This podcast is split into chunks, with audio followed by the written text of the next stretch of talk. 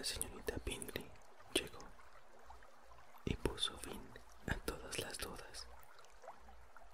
La primera frase ya comunicaba que todos se habían establecido en Londres para pasar el invierno y al final expresaba el pesar del hermano por no haber tenido tiempo, antes de abandonar el campo, de pasar a presentar sus respetos a sus amigos de Hertfordshire.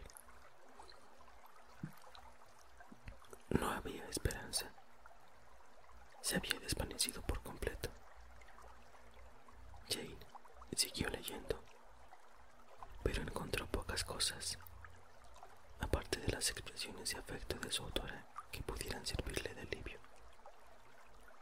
El resto de la carta estaba casi por entero dedicado a elogiar a la señorita Darcy. Insistía de nuevo sobre sus múltiples atractivos, y Caroline presumía muy contenta de su creciente intimidad con ella, aventurándose a predecir el cumplimiento de los deseos que ella manifestaba en la primera carta. También le contaba con regocijo que su hermano era íntimo de la familia Darcy y mencionaba con entusiasmo ciertos planes de este último relativos al nuevo mobiliario. Elizabeth, a quien Jane comunicó enseguida lo más importante de aquellas noticias, la escuchó en silencio y muy indignada. Su corazón fluctuaba entre la preocupación por su hermana y el odio a todos los demás. No daba crédito a la afirmación de Caroline de que su hermano estaba interesado por la señorita Darcy. No dudaba, como no lo había dudado jamás, que Bingley estaba enamorado de ella, pero Elizabeth, que siempre le tuvo tanta simpatía, no pudo pensar sin había incluso desprecio en aquella debilidad de carácter y en su falta de decisión que le hacían esclavo de sus intrigantes amigos y le arrastraban a sacrificar su propia felicidad al capricho de los deseos de aquellos. Si no sacrificase más que su felicidad, podría jugar con ella como se le antojase, pero se trataba también de la felicidad de Jane y pensaba que él debería tenerlo en cuenta. En fin, era una de esas cosas con las que es inútil romperse la cabeza. Elizabeth no podía pensar en otra cosa, y tanto si el interés de Bingley había muerto realmente, como si había sido obstaculizado por la intromisión de sus amigos, tanto si Bingley sabía del afecto de Jane, como si le había pasado inadvertido. En cualquiera de los casos, y aunque la opinión de Elizabeth sobre Bingley pudiese variar según las diferencias, la situación de Jane seguía siendo la misma y su paz se había perturbado. Un día o dos transcurrieron antes de que Jane tuviese el valor de confiar sus sentimientos a su hermana. Pero al fin, en un momento en que la señora Bennet las dejó solas después de haberse irritado más que de costumbre con el tema de Netherfield y su dueño, la joven no lo pudo resistir y exclamó: Si mi querida madre tuviese más dominio de sí misma, no puede hacerse idea de lo que me duelen sus continuos comentarios sobre el señor Bingley. Pero no me pondré triste. No puede durar mucho. Lo olvidaré y todos volveremos a ser como antes. Elizabeth, solícita e incrédula, miró a su hermana, pero no dijo nada. ¿Lo dudas? preguntó Jane ligeramente ruborizada. No tienes motivos. La recordaré siempre como el mejor hombre que he conocido. Eso es todo. Nada tengo que esperar ni que temer, y nada tengo que reprocharle. Gracias a Dios, no me queda esa pena. Así es que dentro de poco tiempo estaré mucho mejor. Con voz más fuerte añadió después. Tengo el consuelo de pensar que no ha sido más que un error de la imaginación por mi parte y que no ha perjudicado a nadie más que a mí misma. Querida Jane, exclamó Elizabeth, eres demasiado buena. Tu dulzura y tu desinterés son verdaderamente angelicales. No sé qué decirte. Me siento como si nunca te hubiese hecho justicia o como si no te hubiese querido todo lo que mereces. Jane negó vehementemente que tuviese algún mérito extraordinario y rechazó los elogios de su hermana que eran solo producto de su gran afecto. No, dijo Elizabeth, eso no está bien. Todo el mundo te parece respetable y te ofendes si yo hablo mal de alguien. Tú eres la única a quien encuentro perfecta y tampoco quieres que te lo diga. No temas que me exceda apropiadamente, apropiándome de tu privilegio de bondad universal. No hay peligro. A poca gente quiero de verdad y de muy pocos tengo buen concepto. Cuanto más conozco el mundo, más me desagrada. Y el tiempo me confirma mi creencia en la inconsistencia del carácter humano y en lo poco que se puede uno fiar de las apariencias de bondad o inteligencia. Últimamente he tenido dos ejemplos, uno que no quiero mencionar y el otro, la boda de Charlotte. Es increíble, lo mires como lo mires, es increíble. Querida Lizzie, no debes tener esos sentimientos, acabarán con. En consideración las diferentes situaciones y la forma de ser de las personas. Ten en cuenta la respetabilidad del señor Collins y el carácter firme y prudente de Charlotte.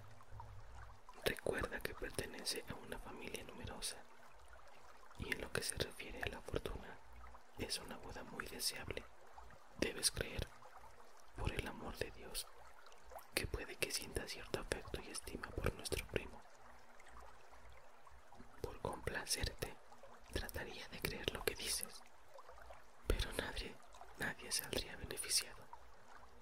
Porque si sospechase que Charlotte siente algún interés por el señor Collins, tendría peor opinión de su inteligencia de la que ahora tengo de su corazón.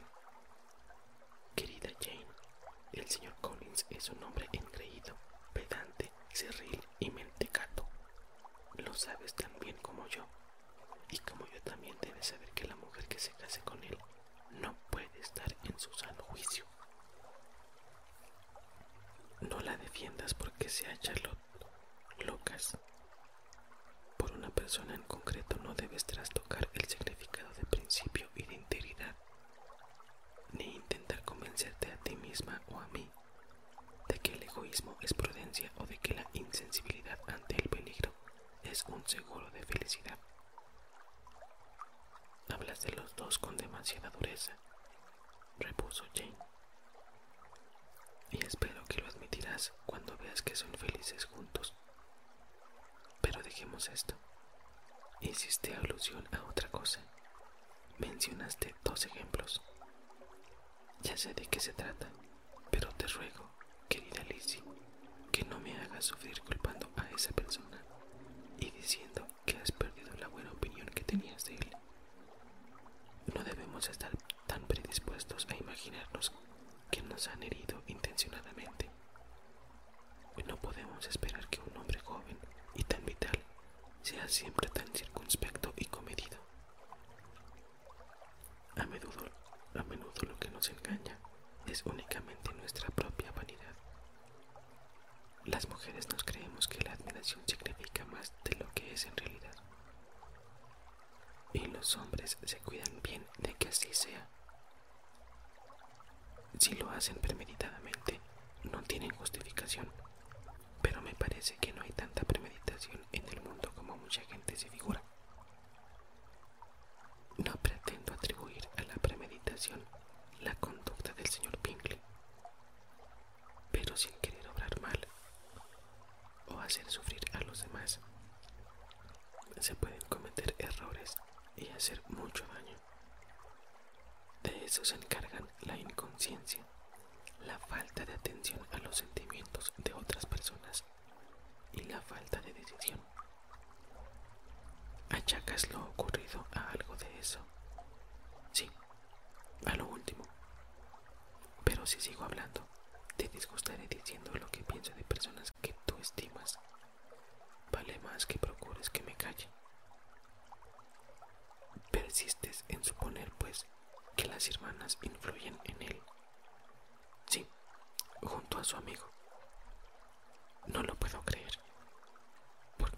hacerlo. Solo pueden desear su felicidad. Y si él me quiere a mí, ninguna otra mujer podrá proporcionársela. Tu primera suposición es falsa. Pueden desear muchas cosas además de su felicidad. Pueden desear que aumente su riqueza. Con lo que ello trae consigo, pueden desear que se case con una chica que tenga toda la importancia que da el dinero, las grandes familias y el orgullo. Sea que desean que elija a la señorita Darcy, replicó Jane. Pero quizá les muevan mejores intenciones de las que crees. La han tratado mucho más que a mí. Es lógico que la quieran más. Pero cualesquiera que sean sus deseos, es muy poco probable que se hayan opuesto a los de su hermano. ¿Qué hermana se creería con derecho a hacerlo, a no ser que hubiese algo muy grave que objetar? Si hubiesen visto que se interesaba mucho por mí, no habrían procurado separarnos, y si él estuviese efectivamente tan interesado, todos sus esfuerzos serían inútiles.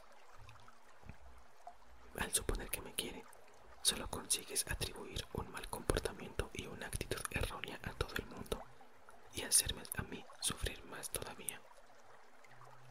No me avergüenzo de haberme equivocado. Y si me avergonzara, mi sufrimiento no sería nada en comparación con el dolor que me causaría pensar mal de Pinkley o de sus hermanas.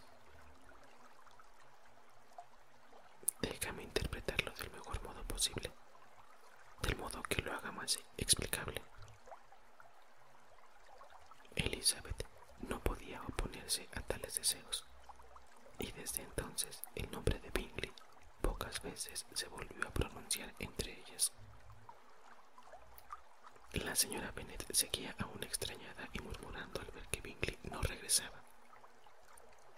Y aunque no pasaba día sin que Elizabeth le hiciese ver claramente lo que sucedía, no parecía que la madre dejase de extrañarse.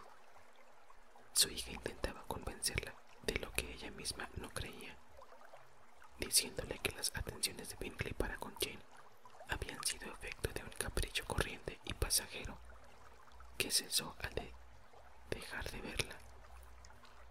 Pero aunque la señora Bennet no vacilaba en admitir esa posibilidad, no podía dejar de repetir todos los días la misma historia. Lo único que la consolaba era que Bingley tenía que volver en verano. El señor Bennet veía la cosa de muy distinta manera. De modo, Lizzie, le dijo un día, que tu hermana ha tenido un fracaso amoroso. Le doy la enhorabuena. Antes de casarse, está bien que una chica tenga algún fracaso. Así se tiene algo en qué pensar y le da cierta distinción entre sus amistades. ¿Y a ti cuando te toca? ¿No te gustaría ser menos que Jane? Aprovechate ahora. Hay en bastantes oficiales como para engañar a todas las chicas de la comarca. Elige a Wickham. Es un tipo agradable y es seguro que te dará calabazas. Gracias, papá. Pero ¿cómo me conformaría con un hombre menos agradable? No todos podemos esperar tener tan buena suerte como Jane. Es verdad, dijo el señor Bennet. Pero es un consuelo pensar que, suceda lo que suceda, tienes una madre cariñosa que siempre te ayudará. La compañía de Wickham era de gran utilidad para disipar la tristeza que los últimos y desdichados sucesos habían producido a varios miembros de la familia de Longbourn. Le veían a menudo y a sus otras virtudes unión en que aquella ocasión la de una franqueza absoluta.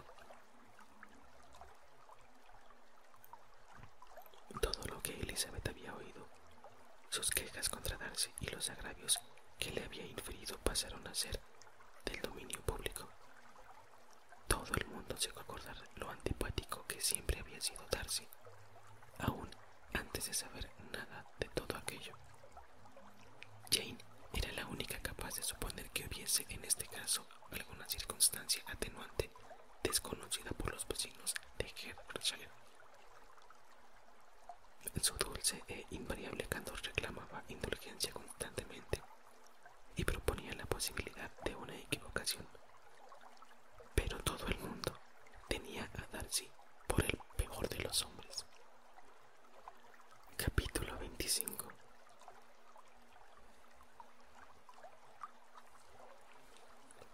Después de una semana pasada entre promesas de amor y planes de felicidad, Collins tuvo que despedirse de su amada para llegar el sábado a Hunsford.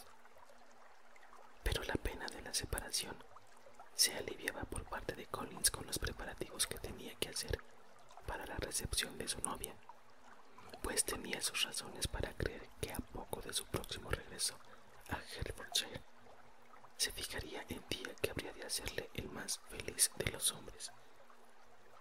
Se despidió de sus parientes de Longmont con la misma solemnidad que la otra vez.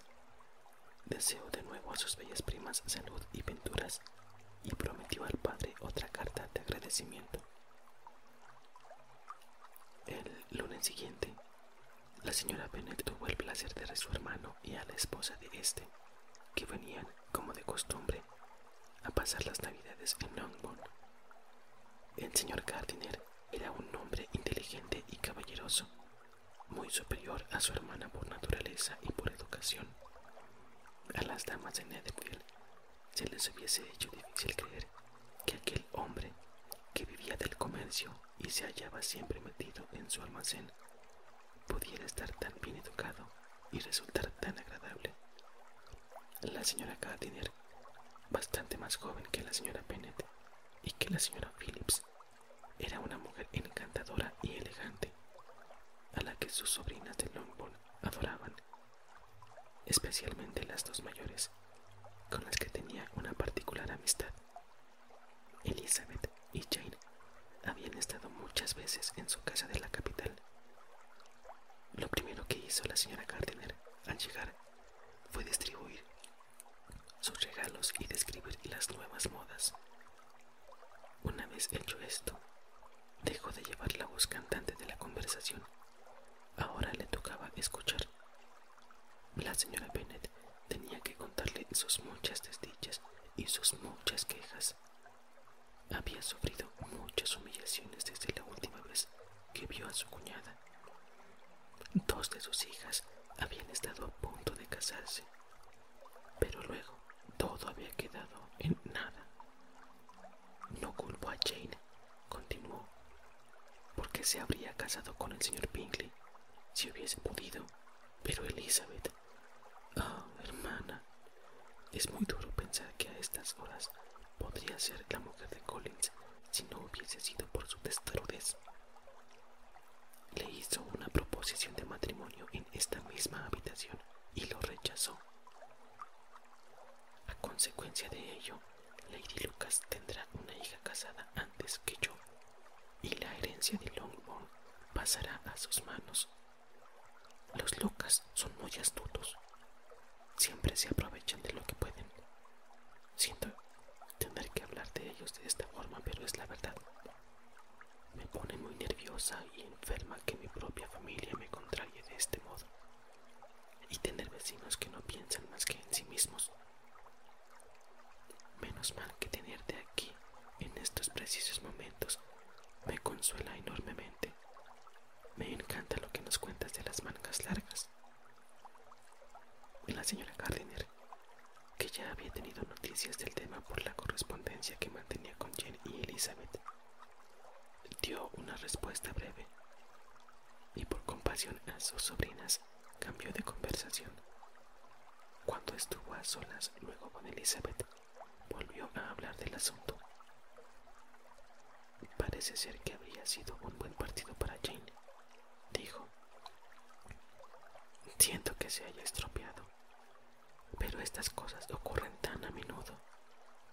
Un joven como Bingley, tal y como tú me lo describes, se enamora con facilidad de una chica bonita por unas cuantas semanas y, si por casualidad se separan, la olvida con la misma facilidad. Esas inconstancias son muy frecuentes. Si hubiera sido así, sería un gran consuelo, dijo Elizabeth. Pero lo nuestro es diferente. Lo que nos ha pasado no ha sido casualidad. No es tan frecuente que unos amigos se interpongan y convenzan a un joven independiente de que deje de pensar en una muchacha de la que estaba locamente días antes. Pero esa expresión, locamente enamorado, está tan manida, tan ambigua, tan indefinida que no me dice nada. Lo mismo se aplica a sentimientos nacidos a la media hora de haberse conocido que un cariño fuerte y verdadero. Explícame cómo era el amor del señor Bingley. Nunca vi una atracción más prometedora. Cuando estaba con Jane, no prestaba atención a nadie más. Se dedicaba por entero a ella. Cada vez que se veían era más cierto y evidente. En su propio baile desairó a dos o tres señoritas al no sacarlas a bailar, y yo le dirigí dos veces la palabra sin obtener respuesta. Puede haber síntomas más claros. No es la descortesía con todos los demás, la esencia misma del amor. De esa clase de amor que me figuro que sentía Bingley, sí. Pobre Jane. Lo siento por ella, pues dado su modo de ser, no olvidará tan fácilmente. Habría sido mejor que te hubiese ocurrido a ti, Lizzie. Tú te habrías resignado más pronto. Pero, ¿crees que podremos convencerla de que venga con nosotros a Londres? Le conviene un cambio de aires y puede que descansar un poco de su casa le vendría mejor que ninguna otra cosa. A Elizabeth le pareció estupenda esta proposición y no dudó de que su hermana la aceptaría. Supongo, añadió, que no le detendrá el pensar que puede encontrarse con ese joven. Vivimos en zonas de la ciudad opuestas. Todas nuestras amistades son tan distintas y, como tú sabes, salimos tan poco que es muy poco probable que eso suceda, a no ser que él venga expresamente a verla. Y eso es imposible, porque ahora se halla, se halla bajo la custodia de su amigo, y el señor Darcy no permitiría que visitase a Jane en semejante parte de Londres. Querida tía, ¿qué te parece? Puede que Darcy haya oído hablar de un lugar como la calle Grace Church, pero creería que ni las abluciones de todo un mes serían suficientes para limpiarle de todas sus impurezas si es que alguna vez se dignas entrar en esa calle. Y puedes tener por seguro que Pinkley no daría un paso sin él.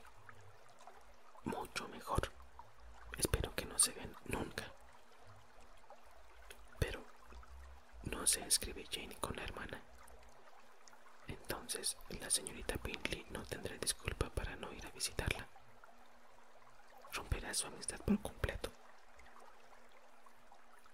Pero a pesar de que Elizabeth estuviese tan segura sobre este punto, y lo que era aún más interesante, a pesar de que a Pinkley le impidiesen ver a Jane, la señora Gardiner se convenció, después de examinarlo bien, de que había todavía una esperanza. Era posible, y a veces creía que hasta provechoso, que el cariño de Pinkley se reanimase y luchara contra la influencia de sus amigos bajo la influencia más natural de los encantos de Jane. Jane aceptó gustosa la invitación de su tía, sin pensar en los Bingley, aunque esperaba que, como Caroline no vivía en la misma casa que su hermano, podría pasar alguna mañana con ella sin el peligro de encontrarse con él. Los Gardiner estuvieron en Longbourn una semana, y entre los Phillips, los Lucas y los oficiales no hubo un día sin que tuviesen un compromiso. La señora Bennet se había cuidado tanto de prepararlo todo para que su hermano y su cuñada lo pasaran bien, que ni una sola vez pudieron disfrutar de una comida familiar. Cuando el convite era en casa, siempre concurrían algunos oficiales entre los que Wickham no podía faltar. En estas ocasiones, la señora Gardiner, que sentía curiosidad por los muchos elogios que Elizabeth le tributaba, los observó a los dos minuciosamente, dándose cuenta, por lo que veía, de que no estaban seriamente enamorados. Su recíproca preferencia era demasiado evidente.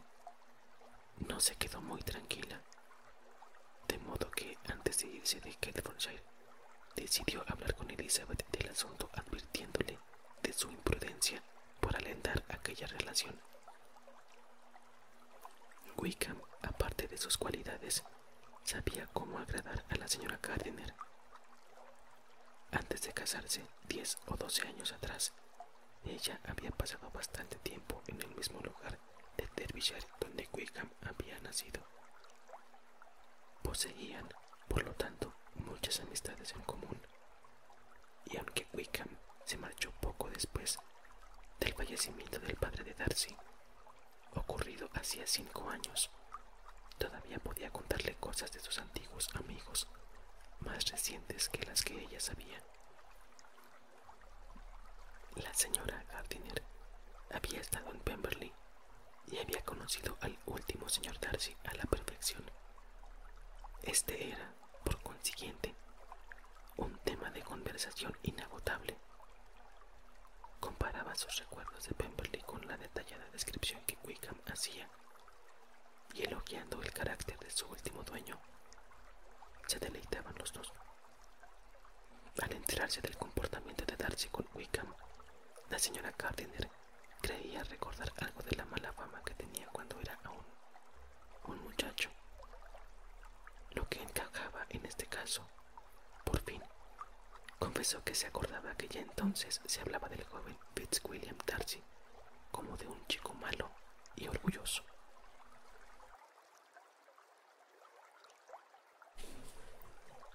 Capítulo 26 La señora Gardiner hizo a Elizabeth la advertencia susodicha puntual y amablemente a la primera oportunidad que tuvo de hablar a solas con ella.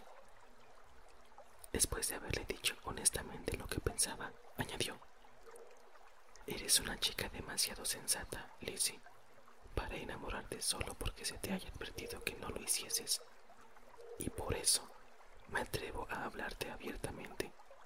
En serio, ten cuidado, no te comprometas ni dejes que él se vea envuelto en un cariño que la falta de fortuna pueda convertir en una imprudencia. Nada tengo que decir contra él. Es un muchacho muy interesante. Y si tuviera la posición que debería tener, me parecería inmejorable. Pero tal y como están las cosas, no puedes cegarte. Tienes mucho sentido y todos esperamos que lo uses. Tu padre confía en tu firmeza y en tu buena conducta. No vayas a defraudarlo. Querida tía, esto es serio de veras. Sí, y ojalá que tú también te lo tomes en serio. Bueno, no te alarmes. Me cuidaré de Wickham. Si lo puedo evitar, no se enamorará de mí. Elizabeth, no estás hablando en serio. Perdóname, lo intentaré otra vez. Por ahora no estoy enamorada de Wickham. Es verdad, no lo estoy. Pero es, sin comparación, el hombre más agradable que jamás he visto. Tanto que no me importaría que se sintiese atraído por mí. Sé que es una imprudencia. Ay, ese abominable Darcy. La opinión que mi padre tiene de mí me honra y me daría muchísima pena perderla. Sin embargo, mi padre es partidario del señor Wickham. En fin, querida tía, sentiría mucho hacer sufrir a alguno de vosotros. Pero cuando vemos a diario que los jóvenes, si están enamorados, suelen hacer caso omiso de la falta de fortuna a la hora de comprometerse.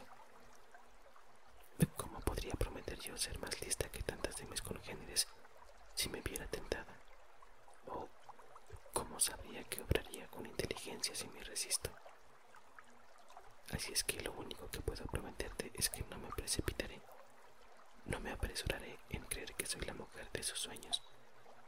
Cuando esté a su lado, no le demostraré que me gusta, o sea, que me portaré lo mejor que pueda. Tal vez lo conseguirías si procuras que no venga aquí tan a menudo. Por lo menos, no deberías recordar a tu madre que lo invite. Como hice el otro día, repuso Elizabeth con maliciosa sonrisa. Es verdad, sería lo más oportuno. A imaginar que viene tan a menudo. Si le hemos invitado tanto esta semana, es porque tú estabas aquí. Ya sabes la obsesión de mi madre de que sus visitas estén constantemente acompañadas. Pero de veras, te doy mi palabra de que trataré siempre de hacer lo que crea más sensato. Espero que ahora estarás más contenta. Su tía le aseguró que lo estaba. Elizabeth le agradeció sus amables advertencias y se fueron. Su conversación había constituido un admirable ejemplo de saber aconsejar sin causar resentimiento. Poco tiempo después de haber seguido los Gardiner y Jane, Collins regresó a Hertfordshire, pero como fue a casa de los Lucas, la señora Bennet no se incomodó por su llegada. La boda se aproximaba y la señora Bennet se había resignado tanto que ya la daba por inevitable e incluso repetía, eso sí, de mal talante, que deseaba que fuesen felices. La boda se iba a celebrar el jueves y el miércoles vino la señorita Lucas a hacer su visita de despedida. Cuando la joven se levantó para irse, Elizabeth, sinceramente conmovida y avergonzada por la desatenta actitud y los fingidos buenos deseos de su madre, salió con ella de la habitación y la acompañó hasta la puerta. Mientras bajaban las escaleras, Charlotte le dijo, Confío en que tendré noticias tuyas muy a menudo, Elisa. Las tendrás.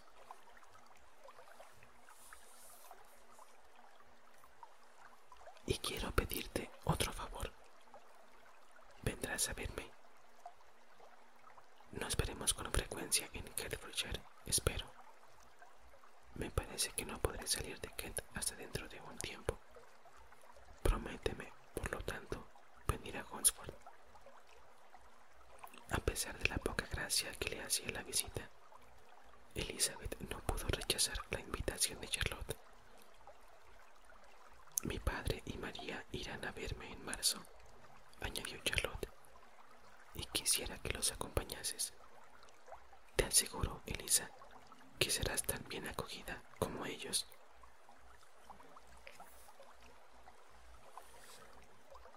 Se celebró la boda.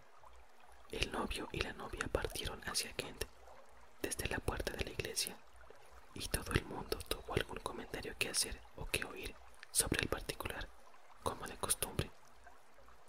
Elizabeth no tardó en recibir carta de su amiga y su correspondencia fue tan regular y frecuente como siempre, pero ya no tan franca.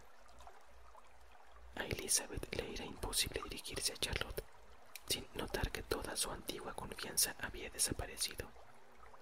Y, aunque no quería interrumpir la correspondencia, lo hacía más por lo que su amistad había sido que por lo que en realidad era ahora. Las primeras cartas de Charlotte las recibió con mucha impaciencia. Sentía mucha curiosidad por ver qué le decía de su nuevo hogar, por saber si le habría agradado Lady Catherine y hasta qué punto se atrevería a confesar que era feliz. Pero al leer aquellas cartas, Elizabeth observó que Charlotte se expresaba exactamente tal como ella había previsto. Escribía alegremente, parecía estar rodeada de comodidades y no mencionaba nada que no fuese digno de alabanza, la casa, el mobiliario, la vecindad y las carreteras, todo era de su gusto, y Lady Catherine no podía ser más sociable y atenta. Era el mismo retrato de Hunsford y de Rosings que había hecho el señor Collins, aunque razonablemente mitigado. Elizabeth comprendió que debía aguardar a su propia visita para conocer el resto. Jane ya le había enviado unas líneas a su hermana, anunciándole su feliz llegada a Londres, y cuando le volviese a escribir, Elizabeth tenía esperanza de que ya podría contarle algo de los Bingley. Su impaciencia por esta segunda carta recibió la recompensa habitual a todas las impaciencias. Jane llevaba una semana en la capital sin haber visto o sabido nada de Caroline. Sin embargo, se lo explicaba suponiendo que la última carta que le mandó a su amiga desde Longbourn se habría perdido.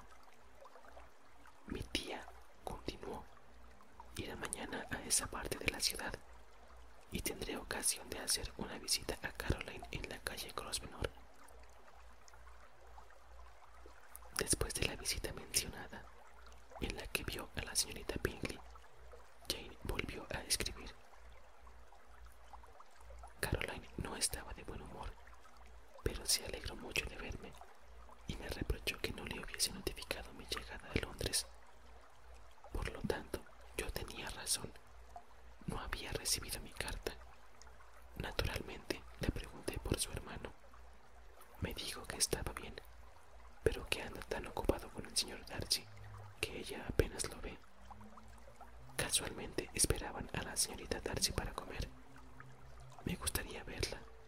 Mi visita no fue larga, pues Caroline y la señora Hort tenían que salir. Supongo que pronto vendrán a verme. Elizabeth movió la cabeza al leer la carta. Vio claramente que solo por casualidad podría Bingley descubrir que Jane estaba en Londres. Pasaron cuatro semanas sin que Jane supiese nada de él. Trató de convencerse a sí misma de que no lo lamentaba, pero de lo que no podía estar ciega más tiempo era del desinterés de la señorita Bingley. Después de esperarla en casa durante quince días, todas las mañanas e inventarle una excusa todas las tardes, por fin recibió su visita. Pero la brevedad de la misma y, lo que es más, su extraña actitud no dejaron que Jane siguiera engañándose. La carta que escribió entonces a su hermana demostraba lo que sentía. Estoy segura, mi queridísima Lizzie, de que serás incapaz de vanagloriarte a costa mía por tu buen juicio. Cuando te confiese que me he desengañado completamente del afecto de la señorita Bingley. De todos modos, aunque los hechos te hayan dado la razón, no me creas obstinada si aún afirmo que, dado su comportamiento conmigo, mi confianza era tan natural como tus recelos. A pesar de todo, no puedo comprender por qué motivo quiso ser amiga mía.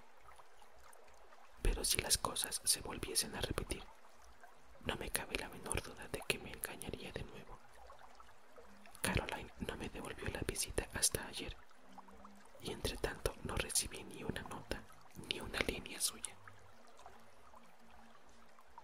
Cuando vino, se vio bien claro que era contra su voluntad. Me dio una ligera disculpa, meramente formal, por no haber venido antes. No dijo palabra de cuándo volveríamos a vernos y estaba tan alterada que cuando se fue echarle la culpa decidí firmemente poner fin a Hizo mal en elegirme a mí como amiga, pero puedo decir con seguridad que fue ella quien dio el primer paso para intimar conmigo. De cualquier modo, la compadezco porque debe de comprender que se ha portado muy mal y porque estoy segura de que la preocupación por su hermano fue la causa de todo. Y aunque nos consta que esa preocupación es innecesaria, el hecho de sentirla justifica su actitud para conmigo. Y como él merece cumplidamente que su hermana le adore, toda la inquietud que Leo inspira es natural y apreciable. Pero no puedo menos que preguntarme por qué sigue teniendo esos temores. Pues si él se hubiese interesado por mí, nos hubiésemos visto ya mucho tiempo. Él sabe que estoy en la ciudad. Lo deduzco por algo que ella misma dijo. Y todavía parecía, por su modo de hablar, que necesitaba convencerse a sí misma de que Bingley está realmente interesado por la señorita Darcy. No lo entiendo. Si no temiera juzgar con dureza, casi diría que en todo esto hay más vueltas de lo que parece. Pero procuraré ahuyentar todos estos penosos pensamientos y pensaré solo en lo que me hace ser feliz, tu cariño y la inalterable bondad de nuestros queridos tíos. Escríbeme pronto. La señorita Bingley habló de que nunca volverían a Netherfield y de que se desharían de la casa, pero no con mucha certeza. Vale más que no mencione estas cosas. Me alegro mucho de que hayas tenido tan buenas noticias de nuestros amigos de Hunsford. Haz el favor de ir a verlos con Sir William y María. Estoy segura de que te encontrarás bien allí. Tuya, Jane. A Elizabeth le dio un poco de pena esta carta, pero recuperó el ánimo al pensar que al menos ya no volvería a dejarse tomar el pelo por la señorita Bingley. Toda esperanza con respecto al hermano se había desvanecido por completo. Ni siquiera deseaba que se reanudasen sus relaciones. Cada vez que pensaba en él, más le decepcionaba su carácter. Y como un castigo para él y en beneficio de Jane, Elizabeth deseaba que se casara con la hermana del señor Darcy cuanto antes, pues, por lo que Wickham decía, ella le haría arrepentirse con creces por lo que había despreciado. A todo esto, la señora Gardiner recordó a Elizabeth su promesa acerca de Wickham y quiso saber cómo andaban las cosas. Las noticias de Elizabeth eran más favorables para la tía que para ella misma. El aparente interés de Wickham había desaparecido, así como sus atenciones. Ahora era otra a la que admiraba. Elizabeth era lo bastante observadora como para darse cuenta de todo, pero lo veía y escribía de ello sin mayor pesar. No había hecho mucha mella en su corazón, y su vanidad quedaba satisfecha con creer que habría sido su preferida si su fortuna se le hubiese permitido. La repentina adquisición de diez mil libras era el encanto más notable de la joven a la que ahora Wickham rendía su atención. Pero Elizabeth, menos perspicaz, tal vez en este caso que en el de Charlotte, no le echó en cara su deseo de independencia. Al contrario, le parecía lo más natural del mundo, y como presumía que a él le costaba algún esfuerzo renunciar a ella, estaba dispuesta a considerar que era la medida más sabia y deseable para ambos, y podía desearle de corazón mucha felicidad. Le comunicó todo esto a la señora Gardiner, y después de relatarle todos los pormenores añadió, Estoy convencida, querida tía, de que nunca he estado muy enamorada, pues si realmente hubiese sentido esa pasión pura y elevada del amor, hasta su nombre y él desearía los mayores males. Pero no, solo sigo apreciándolo a él. También siento que ninguna aversión por la señorita King exista. No la odio, no quiero creer que es una mala chica. Esto no puede ser amor. Mis precauciones han sido eficaces y aunque mis amistades se preocuparían mucho más por mí, si yo estuviese locamente enamorada de él, no puedo decir que lamente mi relativa insignificancia. La importancia se paga a veces demasiado cara.